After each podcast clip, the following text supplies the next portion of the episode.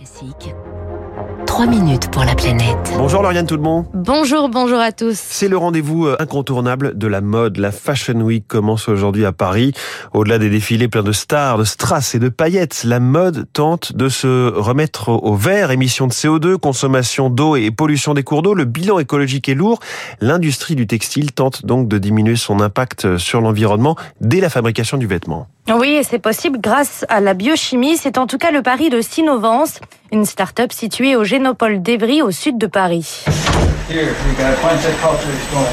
Brian Jester est le président de Sinovance. Le problème avec l'industrie de la teinture textile, c'est que c'est chimiquement intensif, ça pollue les cours d'eau et ça émet des gaz à effet de serre. 8% des émissions mondiales de CO2 viennent de la teinture des textiles. Ici, pas question de produits chimiques pour créer des teintures donc, mais de bactéries un peu particulières. Dans leur gène, on a injecté la couleur bleue et c'est grâce à ces bactéries génétiquement modifiées donc que la start-up obtient une teinture 100% écologique. Sa couleur, un bleu indigo typique des jeans. On utilise la centrifugeuse et on extrait la teinture des souches de bactéries.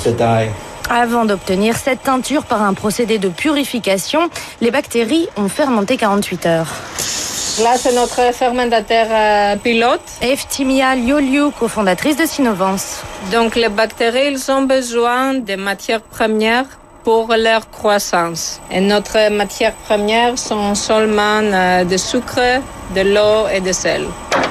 Et le sucre vient, figurez-vous, des cuves d'une brasserie parisienne. Archibald Tropré, cofondateur de la brasserie Babap. Petit détour donc à la brasserie Babap dans le 11e arrondissement de Paris. Donc nous, on utilise des céréales maltées pour faire la bière. Quand on extrait le sucre du malt, on n'arrive pas à extraire la totalité. Il en reste toujours un tout petit peu euh, dans les drèches. C'est céréales qui ont été concassées pour qu'on puisse extraire le sucre, qui fait une sorte de porridge, on va dire, et c'est ce que va récupérer Sinovance. Grâce à ces biodéchets, Sinovance a donc de quoi nourrir ces bactéries. Pour teindre un jean, il suffit de 10 millilitres d'indigo, mais pour répondre aux demandes du marché, il va falloir produire beaucoup plus et donc pousser les murs, déménager de leur petit laboratoire d'Evry. Olivier Fouquet, le directeur financier de Sinovance. Aujourd'hui, on fait des fermentations avec un fermenteur de 100 litres. Ce qu'on prévoit de faire début 2023, c'est qu'on sera à la case 10 000 litres. Et quand on est sur des fermenteurs de 10 000 litres, donc là, on est à une échelle industrielle. Dans leur viseur, la compétition chinoise. Aujourd'hui, quasiment toute la production se fait dans quelques très grosses usines en Chine, avec une situation environnementale très opaque.